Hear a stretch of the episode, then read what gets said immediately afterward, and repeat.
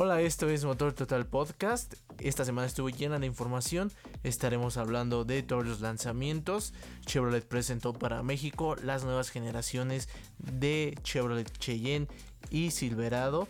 Estaremos hablando del lanzamiento de la L200 en Tailandia y por supuesto los autos conceptos que nos dejó el Salón de Brasil.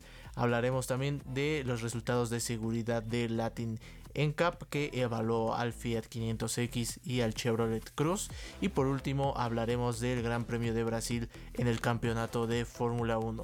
Esto es Motor Total Podcast, arrancamos. Motor Total Podcast.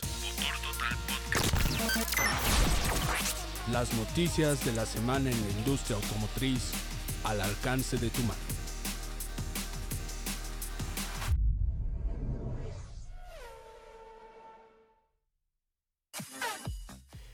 ¿Qué tal? Me da gusto saludarlos. Bienvenidos una vez más a Motor Total Podcast, este podcast que estaremos subiendo semanalmente. Mi nombre es Sebastián Pérez y conmigo está José Luis Pérez. ¿Qué tal amigos? Qué bueno que están con nosotros. Gracias por acompañarnos. Nos encuentras en Twitter, Facebook e Instagram como Motor Total MX. Y pues vamos a entrar de lleno con toda la información. Vamos a comenzar hablando de la compañía sueca Volvo, quien compró una gran participación en una empresa que produce cargadores para autos eléctricos. La compañía de origen sueco que ahora está en manos de capital chino adquirió una participación en la compañía de puntos de recarga para vehículos eléctricos FreeWire Technologies a través del fondo que tienen destinado para estos efectos llamado Volvo Cars Tech Fund. Sí, eh, a pesar de esto, Volvo informó que no pretende quedarse con la propiedad de estaciones de servicio de carga. La inversión en FreeWire realmente solo es para reforzar el compromiso general para respaldar una transición generalizada hacia su plan de electrificar por completo su, todos su, abanico de productos. Hay que mencionar que FreeWire es una empresa que tiene su sede en San Francisco y es pionera en la tecnología de carga rápida flexible, tanto eh, fija como móvil para todo tipo de automóviles eléctricos. Volvo Cars pretende que en 2019 todos sus modelos tengan alguna parte eléctrica, ya sean híbridos o 100% eléctricos, y para 2025 el 50% de sus ventas serán de automóviles completamente eléctricos. Continuamos hablando de tecnología eléctrica en los automóviles, ya que Hyundai y Kia eh, se unieron para desarrollar lo que ellos llaman el Solar Roof. Esto es colocar paneles solares ya sea en el toldo del vehículo o en el cofre de este para eh, recarga de baterías, tanto para vehículos de combustión interna como para híbridos y eléctricos. Eh, por el momento esta carga es como un apoyo, no pretende ser la carga definitiva para, los vehículos, sino como un apoyo, es decir, como en el caso de los frenos que regeneran electricidad, en este caso el, el, panel solar que se encuentra en el techo va a apoyar para que no se agoten tan rápido las baterías y que con esto tengan un poco más de autonomía los vehículos. Para 2019 ya se pretende eh, colocarlo en algunos, en algunos vehículos de, Hyundai y que apoyen a la recarga de las baterías de los vehículos de combustión interna, aún no en los híbridos y eléctricos, pero en un futuro muy próximo ya contarán estos vehículos con la tecnología que estamos mencionando. Sí, esta, esta nueva tecnología que desarrollaron las dos marcas surcoreanas está basada en una estructura de paneles solares de silicón que se integra, eh, como ya dijimos, en el techo o en el cofre, dependiendo del caso. Este sistema será capaz de cargar hasta el 60%, un rango del 30 al 60% de la batería en el transcurso de un día común y corriente. Obviamente esto dependerá de las condiciones del clima y de otros factores ambientales. Como todo este tema de la tecnología eléctrica, de los autos eléctricos, eh, el Solar Roof también está encaminado a mejorar eh, las, las, emisiones contaminantes y pues lograr tecnología amistoso con el medio ambiente. Eh, ahorita principalmente como ya dijimos se va a poner en los vehículos de combustión interna para ayudar a cumplir con las leyes cada vez más estrictas que a nivel global buscan regular las emisiones de CO2. Este sistema Solar Roof está compuesto con un panel solar, un controlador y una batería. A medida que el panel absorbe la luz del sol, crea pares de agujeros de electrones en las celdas de silicio y esto permite que la corriente fluya y se genere electricidad. Creo que el Solar Roof es una alternativa bastante buena que le veo mucho futuro. Eh, aparte que es muy funcional, es bastante estética, por fuera se ve bastante bien, está integrada en los techos panorámicos de los vehículos, por lo que se ve, se ve bastante bien, se integra muy bien con todos los vehículos. Sí, a mí también me gusta mucho esta tecnología y la verdad es que ya se habían tardado en incorporarla a, los autos porque incluso hemos visto que en aviones ya lo habían incorporado y en algunos otros, en algún otro tipo de vehículos submarinos y así. Pero este aquí yo creo que va a estar muy bien, aparte de que como es semitransparente, lo puedes poner hasta en el quemacocos y no, no, no afecta, no afecta la, el paso de la luz solar hacia el interior del vehículo sobre el quemacocos. Sí, creo que tiene bastante futuro. Es una opción que se ve que se puede ir desarrollando cada vez más hasta posiblemente sustituir los cargadores que eh, aunque siga siendo tecnología eléctrica, aunque siga siendo energía eléctrica, las emisiones se siguen creando al generar la electricidad. Y de autos eléctricos nos vamos hacia temas de seguridad, pues Latin NCAP dio a conocer los resultados de su sexta ronda de evaluación.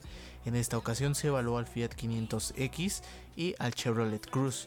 El primer modelo en evaluarse, el Fiat 500X de 6 bolsas de aire, fue reconocido con el premio Advanced Award. Esto por su sistema de frenado autónomo emergencia y el buen funcionamiento de su control electrónico de estabilidad. Estos sistemas le valieron la distinción a este pequeño vehículo que está fabricado en Italia para toda América Latina. Este fue el mejor resultado de esta sexta ronda de evaluación, pero a pesar de ser el más importante no fue el único destacable para este modelo porque también mostró buena protección para los ocupantes adultos en las pruebas de impacto frontal, en las pruebas también de impacto lateral e impacto lateral de poste. Esto le valió también la máxima calificación de 5 estrellas y con esto Fiat 500X se convirtió en el primer vehículo que consigue 5 estrellas en Latin NCAP. En el caso del Chevrolet Cruze, este ofreció una buena protección en las pruebas de impacto frontal y lateral para adultos.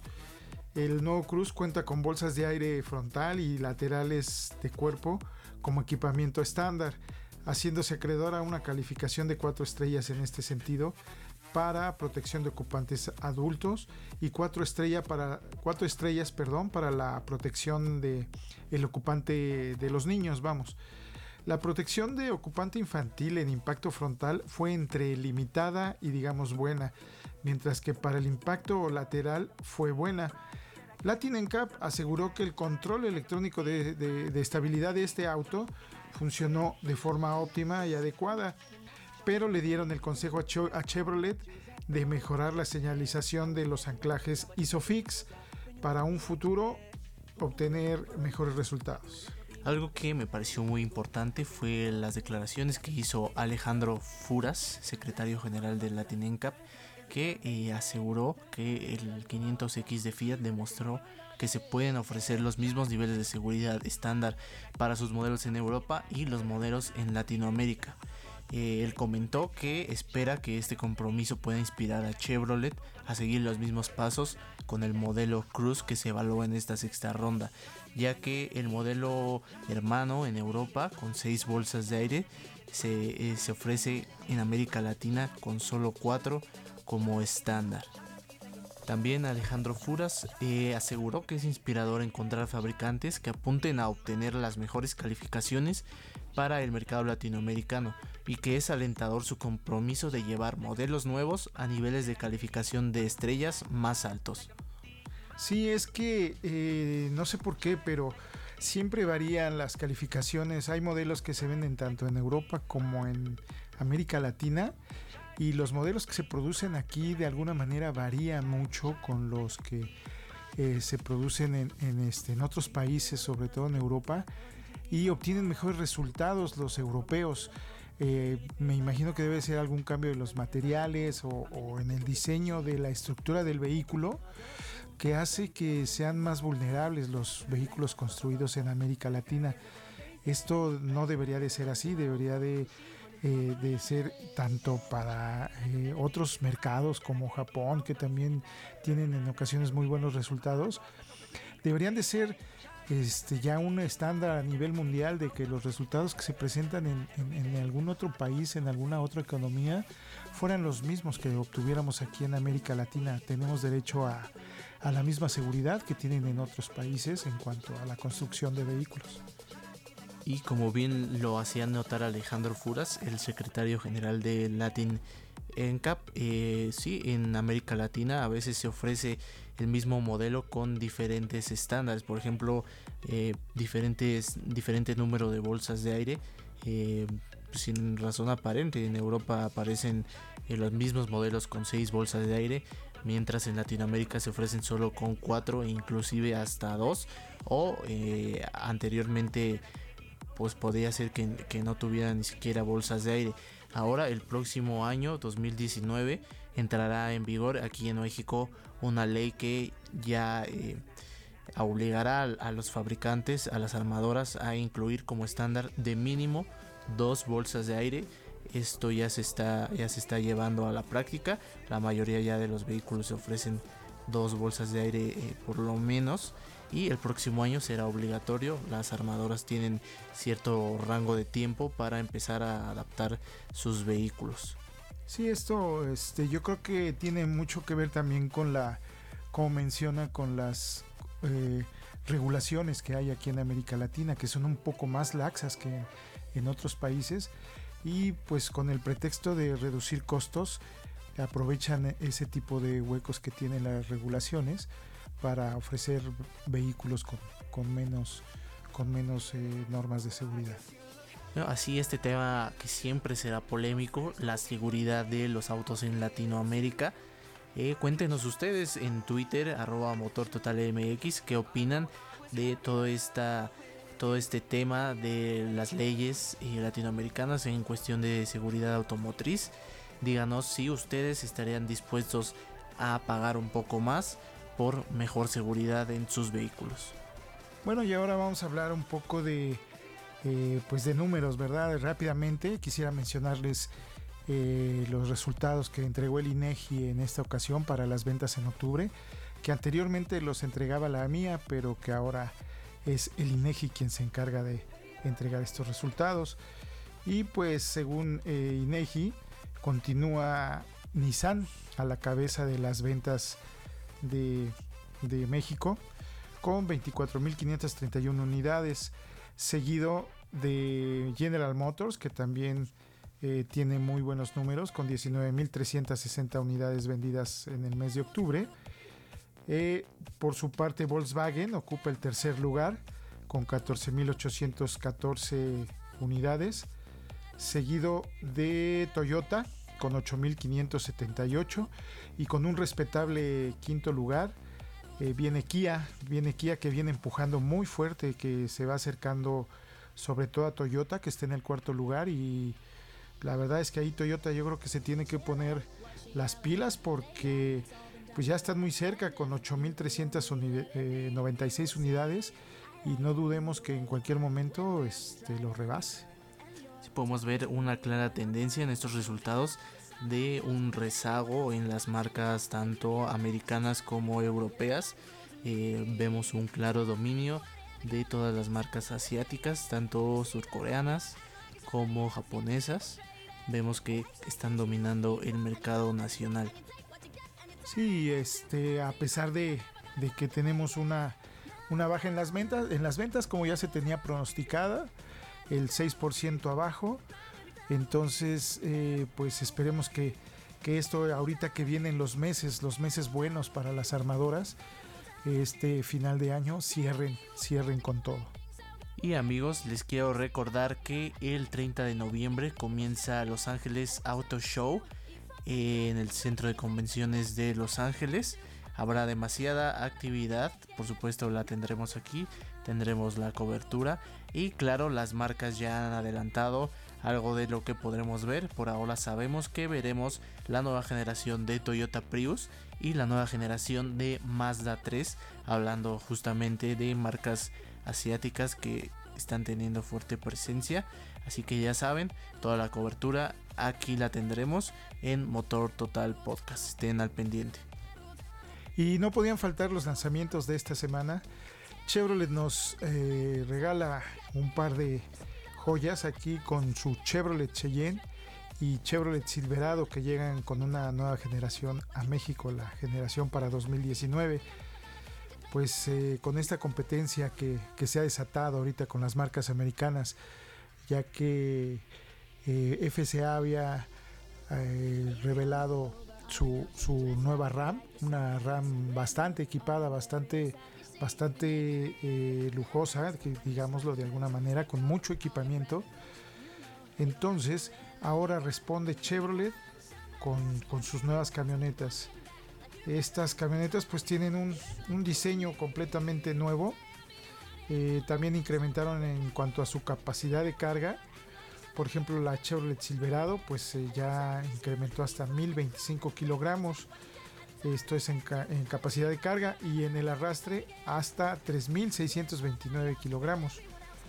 En cuanto al interior también pues crecen tanto en tamaño, 60 eh, centímetros más de distancia para las piernas en los asientos traseros y por supuesto en el equipamiento. El equipamiento pues ya, ya incluye eh, aire acondicionado en la parte trasera, una serie de conectores USB eh, sistemas de diagnóstico, por ejemplo el de frenos, que permite monitorear el desgaste de estos y, cuando, les va a indicar cuándo es el momento ideal para realizar el cambio de frenos. Eh, hay, varias motorizaciones, por ejemplo para la Silverado. Eh, dispone de un motor V6 de 4.3 litros con 285 caballos de fuerza y hasta 350, 305 perdón, libras pie de torque y una transmisión automática de 6 velocidades con modo manual y con tracciones 4x4 y 4x2. También eh, Chevrolet presentó su nueva Cheyenne, no solo la nueva Silverado, esta nueva Cheyenne 2019 ahora va a traer cuatro versiones y dos opciones de motorización V8. Ya va a contar con el sistema Start Stop que en conjunto con un nuevo sistema de administración dinámica de combustible va a permitir que el motor opere en 17 patrones distintos, alternando la activación entre 2 y 8 cilindros, dependiendo de las condiciones del terreno en el que vaya la camioneta y la demanda que se requiera. Esto va a traer beneficios en el ahorro de combustible, como ya mencionábamos también la capacidad de carga aumentó en la Cheyenne 2019. Ahora vamos a tener la capacidad de 934 kilogramos. Y en el arrastre se va a incrementar hasta 4355. E el volumen hasta 1781 litros. La puerta de la batea ahora se abre con control remoto con solo presionar un botón que está en la llave y los escalones situados en las esquinas de la fascia trasera pueden facilitar el acceso hacia la caja de carga. Además tendremos el sistema de iluminación periférica que incluye lámparas de trabajo dentro de la caja de carga y en los espejos exteriores. En el interior se dispusieron diversos conectores USB para dispositivos móviles y tenemos toma corrientes de 120 volts. Hay diferentes versiones para la nueva Cheyenne 2019. Eh, cada una vendrá con su propio equipamiento y su propio diseño exterior, algunas con eh, los rines oscuros, otras con los rines eh, cromados este, o ahumados. Entonces, dependiendo de la versión, es como vendrán los acabados y el equipamiento. Existe la Chevrolet Cheyenne RS, la Rally Sport Truck, por ejemplo, que viene con rines deportivos de 20 pulgadas. Estos vienen con acabado ahumado y también incluye la suspensión todoterreno Z71 y viene en tracción 4x4. La segunda versión disponible será la Chevrolet Trail Boss, que tendrá suspensión todoterreno elevada en 2 pulgadas en, en respecto a las otras versiones de Cheyenne. Tendrá asistente automático en descenso de pendientes y llantas DuraTrack Off-Road y tracción 4x4. La Chevrolet Cheyenne LTZ, que es otra de las versiones, viene con quemacocos eléctrico de tres posiciones, asientos en, piel. Eh, esta ya incluye una pantalla táctil a color de 8 pulgadas de alta resolución y vendrá con mapas de navegación en tiempo real para una mejor ubicación. Estas primeras tres versiones que ya les mencionábamos van a tener eh, como tren motriz el motor V8 de 5.3 litros que genera 355 caballos de fuerza y 383 libras-pie de torque, además de una transmisión automática de 8 velocidades con modo manual. La siguiente versión de esta icónica pickup de Chevrolet, la Cheyenne High Country, tendrá un motor V8 de 6.2 litros que genera 420 caballos de fuerza y tiene un torque de 460 libras-pie. Esto trabajará en conjunto con una transmisión automática de 10 velocidades de nueva generación. También dentro de su equipamiento está un quemacocos eléctrico de 3 posiciones. Tiene en el interior una pantalla táctil a color de 8 pulgadas y por supuesto los mapas de navegación en tiempo real.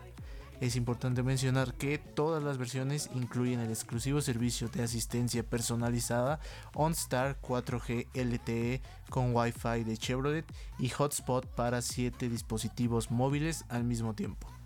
Sí, estos dispositivos móviles pueden estar incluso hasta a 15 metros afuera de la, de la camioneta y puedes seguir teniendo conectividad eh, Wi-Fi como si estuvieras en tu oficina o en tu casa.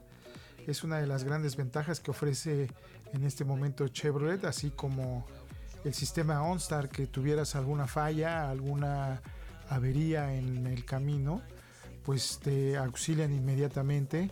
Si tuvieras algún accidente, inmediatamente recibes la llamada para saber si, en qué estado te encuentras. En caso de que no contestes, inmediatamente eh, lanzan un auxilio para, para ayudarte una, una persona, ya sea o una ambulancia, no sé, dependiendo del caso.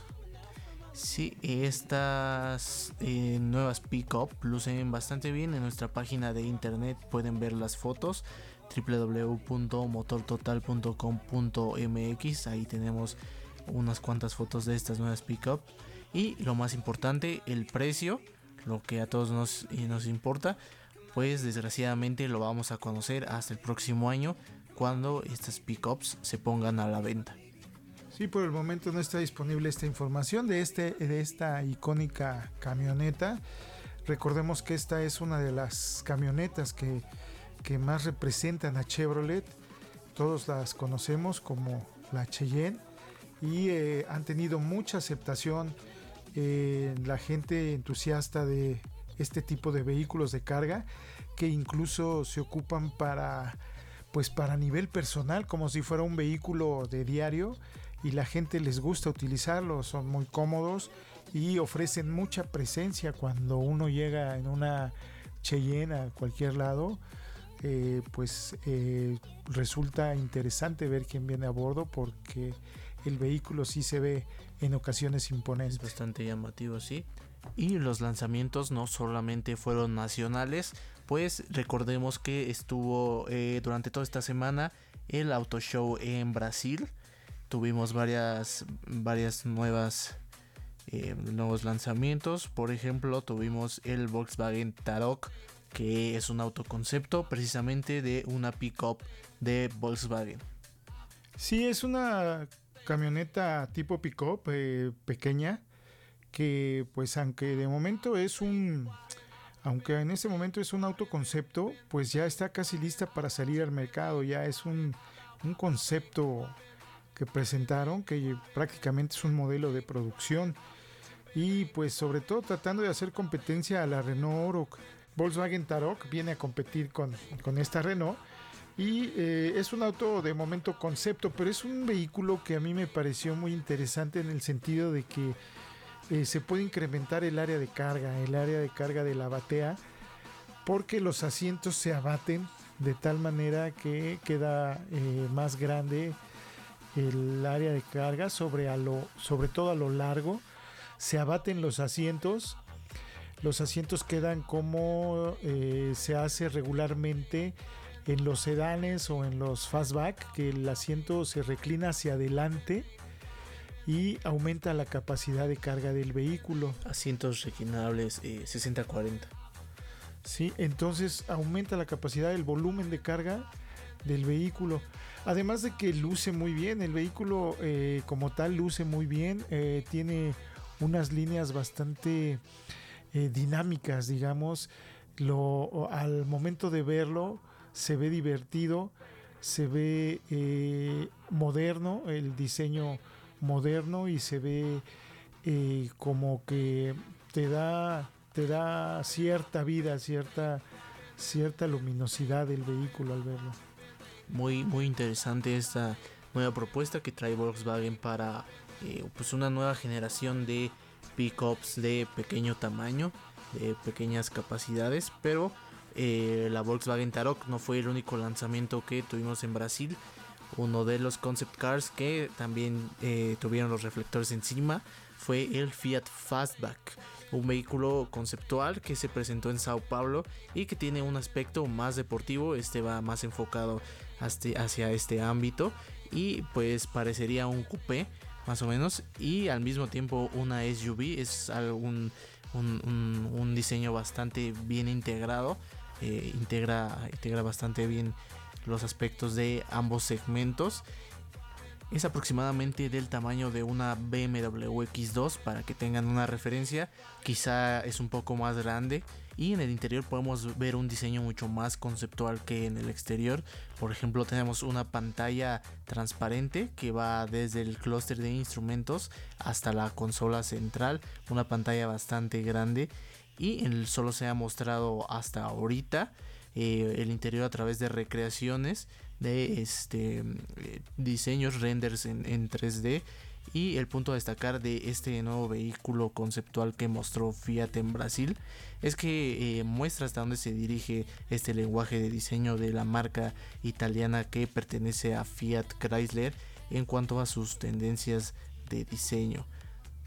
Sí, es la idea de eh, sobre todo mostrar este vehículo, más que nada decir hacia dónde se dirige la, marca Fiat en cuanto a diseños, en cuanto a, formas, en cuanto a líneas, de qué manera van a ser sus vehículos en un futuro para que nos vayamos dando una idea de, cuál es el, el, plan que tienen ellos en cuanto a diseños, cuáles son sus, sus ideas y cuáles son sus, sus eh, conceptos, digamos, de, de las formas que ellos tienen en su cabeza. Y no solamente nos dejan ver hacia dónde va su diseño, sino que también por ahí, eh, pues bajo el agua, nos muestran hacia dónde van sus intereses y hasta dónde van sus prioridades. Por ejemplo, presentaron una, es una SUV entonces es un, este es uno de los segmentos que tiene más crecimiento, por lo que están encaminados a aumentar su abanico en este segmento de SUVs. Y en otra parte más lejana del mundo con respecto a nosotros, se llevó a cabo una presentación también de una pickup, pero esta se trata de la Mitsubishi L200, que en otras partes del mundo se conoce como la Triton, Mitsubishi Triton. Aquí la conocemos como L200, Mitsubishi L200, y fue presentada en Tailandia. Más que una renovación de, generación de este vehículo, pues más bien fue una, un facelift, un cambio de, de, media vida de este vehículo para hacerlo, para alargar, para alargar un poco su estadía. La L200 fue fue modificada, eh, sobre todo de la parte frontal, la parte frontal eh, que pues eh, ya fue integrada al lenguaje de diseño que tiene la marca llamado Dynamic Shield. Y integraron ahí unas, una serie de cambios sobre todo pues las, las luminarias no los faros los faros fueron cambiados. Las fascias delanteras también fueron cambiadas esto pues más bien da una, un acercamiento hacia lo que sería la Mitsubishi Montero, por ejemplo, es, es inevitable eh, hacer la comparación. El cofre también sufrió algunas, algunos cambios. Eh, las líneas del cofre también sufrieron modificaciones. En la parte de atrás, las calaveras traseras también fueron cambiadas, fueron renovadas. Y esto le da un aspecto, un aspecto diferente en su exterior, aunque sigue siendo el mismo, pero con estos cambios, pues ya eh, luce mejor, luce más, más actual. Al interior este, esta pickup también sufrió algunos cambios, sobre todo en la, en la sensación de, robustez y calidad que, eh, se siente al interior. Eh, está diseñado pues para hacerle frente a todo tipo de, exigencias profesionales, considerando que esta es una pickup y que es un, es un vehículo de trabajo. Entonces, eh, los materiales son más resistentes, además de que te va a dar un confort para que eh, no sientas tú esa diferencia entre un vehículo, de estar en un vehículo, en un sedán, por ejemplo, y estar en una, en una camioneta trabajando. En cuanto a la cuestión de seguridad, pues hay sistemas de, asistencia a la conducción que se integraron, como la advertencia de punto ciego, la alerta de tráfico cruzado en la parte de atrás, la, el asistente de colisión, de colisión frontal, el sistema de control de descenso de pendientes que a lo mejor en una pick-up, sobre todo en una pick-up de trabajo, es yo creo que muy importante el descenso de las, el asistente del descenso de las pendientes porque nos va a ayudar a, controlar un poco más la, la tracción del vehículo cuando vamos en una bajada en terrenos fuera del camino o terrenos eh, de tierra. Esto yo creo que sí es, es una adición importante. Entre eh, las novedades que tiene este, esta nueva pickup, el L200, también se tomó en cuenta el manejo, mejorar la experiencia en el manejo con los nuevos modos de, de conducción que tienen diferentes configuraciones para diferentes tipos de terreno. Ahora tenemos la posibilidad de elegir configuración para grava, para barro o nieve, para arena y para roca. Esto va a modificar el comportamiento de toda la pickup en general. Seguramente también tendrá algunos ajustes en la suspensión. Eh, pues en cuanto a la mecánica del vehículo, eh, pues también se ha confirmado que la transmisión automática de 5 velocidades ha sido reemplazada por una de 6 velocidades y según la marca la nueva, la nueva caja de cambios es un poco más refinada y permite una, una mayor aceleración. Eh, también hay que agregar que los frenos delanteros son de mayor tamaño para aumentar los discos son más para aumentar el frenado los discos son más grandes de tal manera que esto nos ayude a tener una mayor superficie de frenado en, los discos y mejorar la sensación. Esta nueva versión de L200 llegará a más de 150 países en los que está incluido México por supuesto, así que veremos a esta nueva pickup de Mitsubishi llegar al país a mediados del próximo año. Brasil tuvo demasiada actividad esta semana en cuanto a vehículos se refiere, no solamente a industria, sino que también eh, el motorsport llegó a la, al, país carioca. Eh, tuvimos el Brasil GP, donde a pesar de que se, ya estaba definido el campeonato de pilotos, ya, ya la mayoría pensaría que, que no tendría mucho chiste esta carrera en Brasil. Pues bueno, recordemos que aún está en juego estaba en juego, perdón, el campeonato de constructores y pues fue aquí en Brasil donde se definió con la victoria de Lewis Hamilton. Esta fue una fecha muy importante en Brasil, este legendario circuito que lleva eh, muchas décadas dentro del calendario de la Fórmula 1, pues presenció no solamente el campeonato el quinto campeonato consecutivo de Mercedes en cuanto a constructores, sino que también fue testigo de las 100 poles de Mercedes. Se convierte con esto Mercedes en la quinta escudería en lograr esta, esta hazaña de 100 pole positions. Lo que cabe destacar aquí es que pues el, el campeonato de constructores Tal vez para nosotros, aquí en México, nosotros consideramos mucho el, campeonato de pilotos, pero hay muchas partes en el mundo, por ejemplo en Italia, donde el campeonato de constructores es mucho más importante que el de pilotos, sobre todo porque ellos en ese caso pues no tienen un, un piloto un piloto nacional en Italia, entonces eh, para ellos es más importante el campeonato de, de constructores que pues ellos apostaban por Ferrari, desafortunadamente pues no se no se logró para ellos, pero eh, como les decía en muchos países el campeonato de, constructores va sobre, sobre el campeonato de pilotos. En España, pues por ejemplo, sí, sí es importante porque ellos tienen dos pilotos españoles eh, compitiendo, Carlos Sainz y Fernando Alonso, que están ahí, bueno, Fernando Alonso que pues ya está de salida prácticamente, pero que para ellos sí es muy importante seguirlo por cuestiones de, pilotos, no de marcas. Pero hay países este, Alemania también, por ejemplo, ellos les importa eh, mucho el campeonato de, constructores. Entonces sí es importante y sí era interesante para ellos verlos eh, competir y ver quién ganaba este campeonato de constructores. Hubo algunos sucesos bastante interesantes en este en este Gran Premio de Brasil. Por ejemplo, tuvimos por ahí un altercado entre Verstappen y Ocon que terminó ahí en una guerra de palabras entre el piloto de Holanda y el piloto francés. También en la ronda de calificaciones, en la cual y dos vimos un altercado que tuvo Sebastian Vettel con el control de carrera. el control de carrera le pidió justo a media clasificación que eh, pasara a pesar su vehículo justo cuando iba entrando a, pits. Esto obviamente le, le molestó al piloto alemán, a Sebastian Vettel. Eh, pues porque a él le urgía eh, entrar a pits, hacer algunos cambios y poder volver a salir para lograr eh, una mejor posición.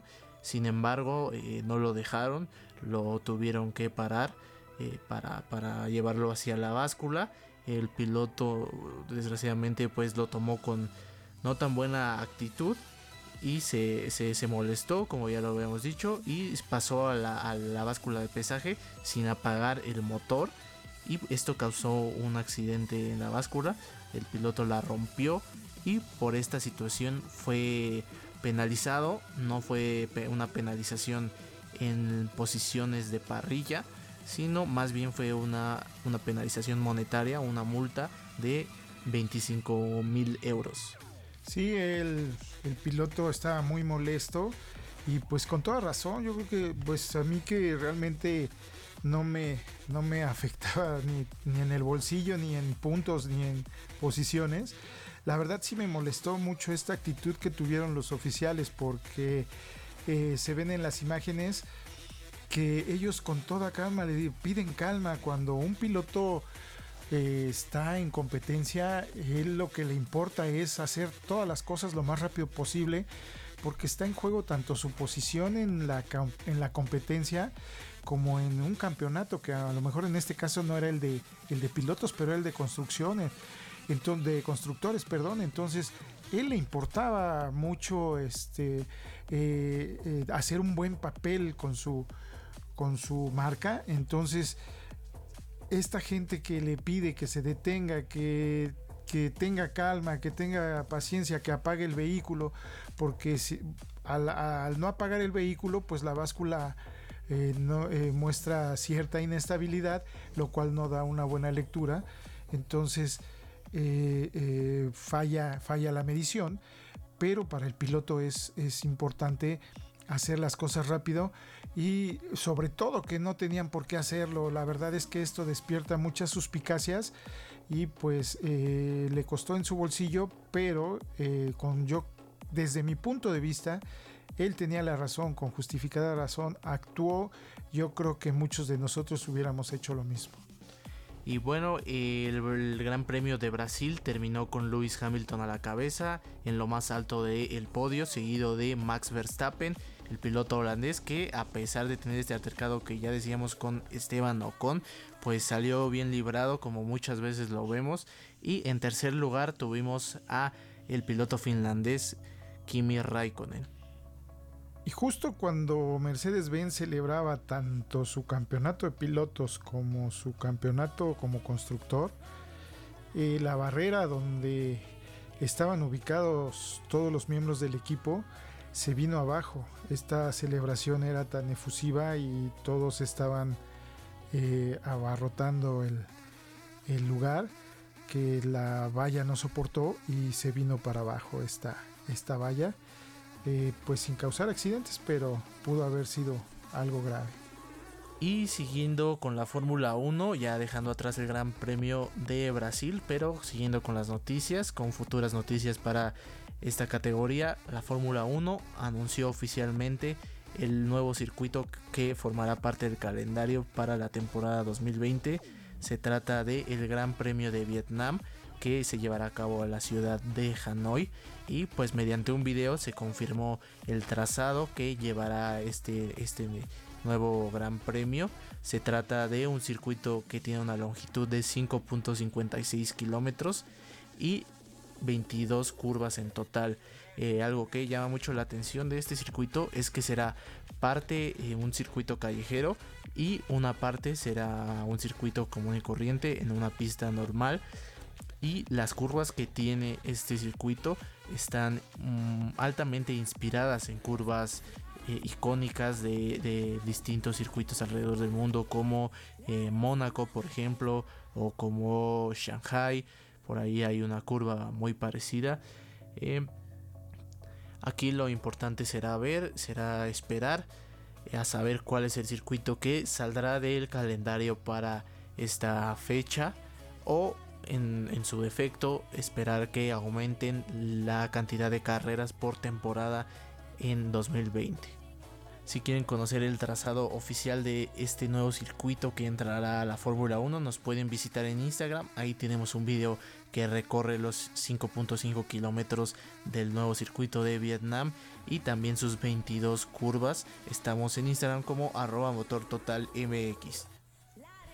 Esto ha sido todo por esta semana. Muchas gracias por habernos escuchado. Nos da mucho gusto que se hayan quedado estos 40 minutos con nosotros. No olviden seguirnos en Twitter, Facebook e Instagram. Estamos como Motor Total MX. Nos pueden visitar en nuestra página web para estar informados todos los días. Yo soy Sebastián Pérez. Me encuentras en Twitter como arroba sebas-motor. Conmigo estuvo José Luis Pérez. Gracias por acompañarnos amigos, nos estamos escuchando en la próxima. Esto fue Motor Total Podcast. Motor Total Podcast. La mejor información de la industria automotriz con Sebastián y José Luis Pérez.